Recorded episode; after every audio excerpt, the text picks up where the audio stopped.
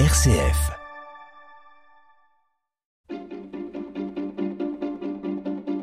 L'agenda des régions, les idées sorties des radios RCF. Direction Orléans dans le Loiret pour découvrir une exposition autour d'un chef-d'œuvre, le Saint Thomas de Diego Velázquez. Une exposition qui retrace toute l'histoire du tableau et ses rebondissements, White Selmy. Aujourd'hui, euh, de passage dans l'Orléanais, l'exposition à ne pas rater s'appelle Dans les poussières de Séville sur les traces du Saint Thomas de Velázquez. Il faut savoir que le chef-d'œuvre est exposé au musée euh, d'Orléans et il a été acquis par le musée au 19e siècle sous le nom de Murillo puis réattribué officiellement en 1920 à Velázquez.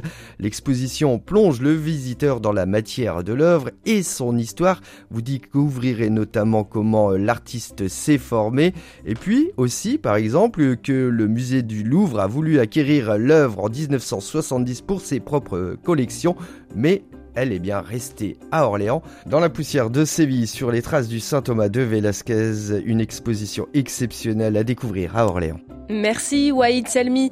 Allez, on part pas très loin, direction le Poitou, près de Poitiers. La communauté euh, des vallées du Clin prépare son festival Festivalé. Ludmila Aguinard, vous êtes allée euh, à des répétitions. Bonjour.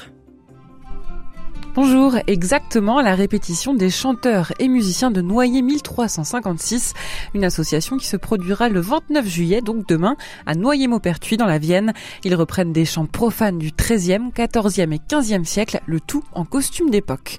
Mais festival et ce n'est pas que ça, c'est en tout une trentaine d'événements qui vont avoir lieu jusqu'au 18 septembre, avec un programme riche des contes de la chanson, du théâtre, des balades pour découvrir le patrimoine local ou encore la nature qui nous entoure. Tout le programme est retrouver sur le site vallée sans accent duclin.fr. Et moi, je vous laisse, je vais retourner écouter Noyer 1356. Merci Ludmila Guignard.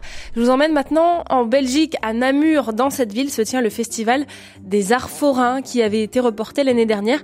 Vous nous le présentez, Théo Mertens. Si vous passez par Namur entre le 2 et le 7 août, vous pourrez participer à un anniversaire coloré, festif, forain et furieusement poétique.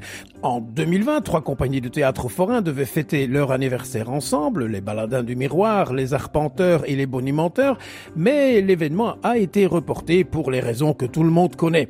Mais il aura lieu cet été à la citadelle de Namur. Au menu, un mesclin de 30 artistes bal-arpenteurs mettent les bouchées doubles et vous accueillent aux petits oignons pour une soirée gratinée, truffée de personnages bien conservés sortis de leurs anciens spectacles. Ça se passe donc à la citadelle de Namur entre le 2 et le 7 août. Merci Théo Mertens.